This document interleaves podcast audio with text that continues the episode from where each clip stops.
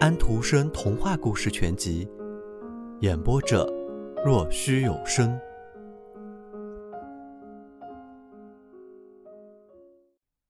马厩里黑色的马在嘶叫，这些马值得一看，它们也让人饱看了一番。国王亲自派海军上将来视察那艘新战船，商讨购买它的事。他高声的赞扬那些骏马，我听得很清楚。风说道：“我随着先生们走进敞开的旧门，把料草吹在他们的脚跟前，像一根根金条。瓦尔德马多伊想得到金子，海军上将想要那些黑马，因此他才那么样的称赞他们。但是这意思没有得到理解，所以船也没有卖掉。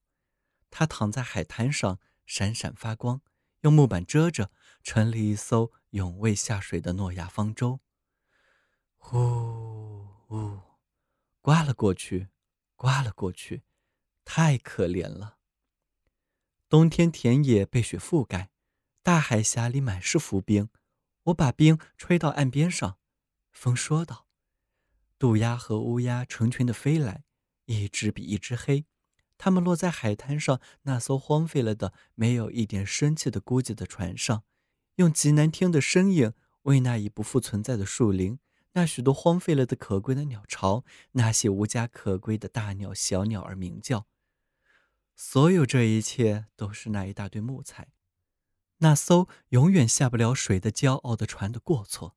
我刮起漫天雪花，雪花像海洋一样堆在船的四周，掠过它的上面。我让他听到我的声音，听听风暴想说些什么。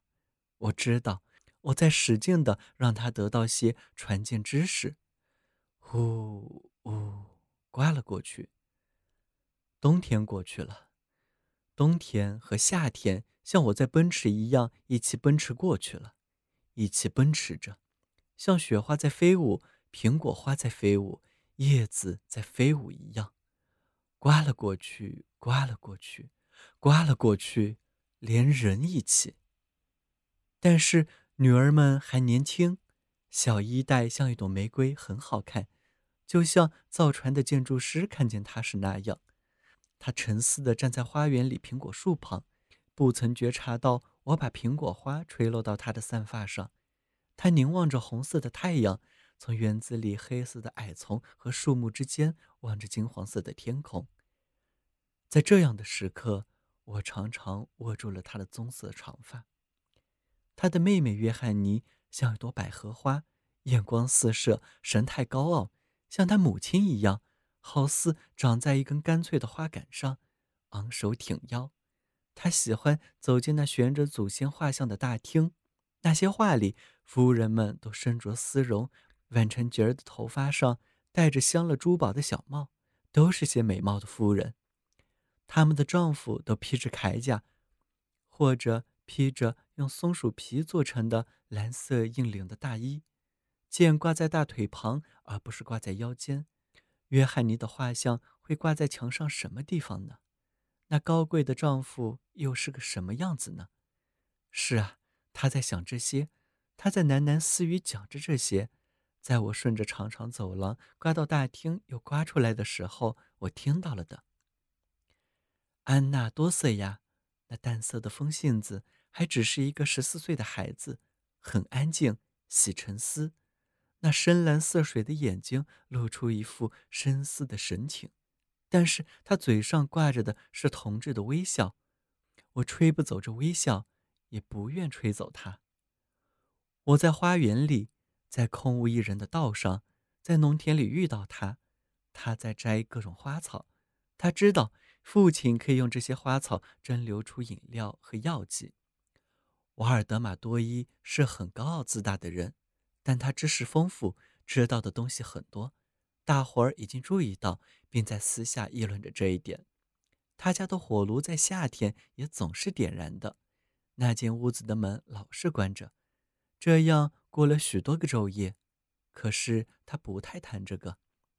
请教大自然的力量，只能静悄悄地进行，用不了多久，他便可以发现最好的东西——赤金。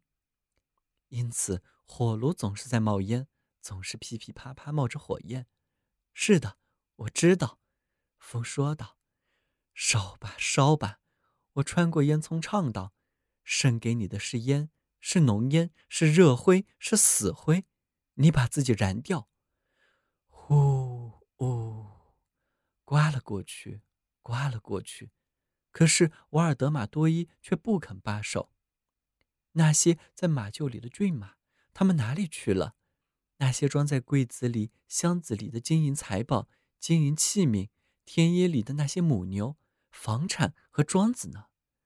是的，通通都会融化掉，会在金刚锅里融掉，可是却没有金子。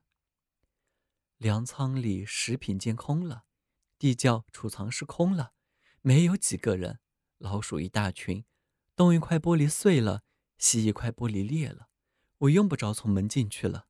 风说道：“烟囱冒烟的地方就是在煮饭，这里的烟囱也冒烟。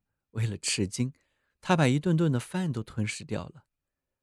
我从庄子大门吹进去，像一个卫士在吹号角，可是那里却不见了守卫人。”风说道：“我把屋顶上的风信机吹得转起来，发出呼呼的响声，就好像守卫人在塔顶上打鼾一样，可是却不见守卫人。”那里尽是老鼠，穷困待在桌上，穷困待在衣柜里，穷困待在食品柜里。门的折页脱掉了，到处都是断痕裂缝。我到处出出进进。风说道：“因为我全知道了。在浓烟和灰烬里，在不眠之夜，胡须和头发变成灰白色，皮肤变糙变黄了，眼还在贪婪地恋着金子。”那令他向往的金子，我把他脸上和胡须上的烟灰都吹掉，金子没有被得到，而背了一身的债。我在破碎的玻璃窗和裂缝中歌唱似的吹进去，吹进女儿们的折叠木板床上，那床上的卧具全都褪色了，破旧了，他们不得不总是使用这些卧具。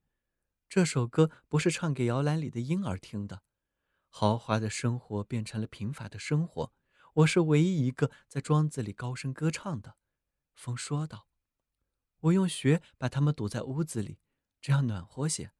他说道。他们已没有劈柴，树林被他们伐光了，柴火无处可捡。天气寒冷极了。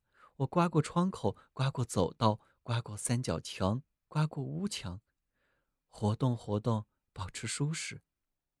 因为冷的缘故。高贵的女儿们都在屋里面躺着，父亲钻在皮褥子下面缩成一团，没有吃的，没有烧的，这就是豪华的生活。呼呼，刮了过去，但是多伊先生却办不到。他说道：“冬天之后是春天，贫困之后便是好时光，但是好时光要等待，等待。”现在庄子也抵押出去了，成了一纸荡气。现在是最惨的时候，之后便来了金子，到复活节。我听到他对蜘蛛网喃喃说道：“你这勤劳的小织匠，你教会我要坚韧不拔。你总是从头另来，织完了又碎了。你毫不犹豫的又干起来，从头做起，从头做起。”一个人就应这样，这是会有收获的。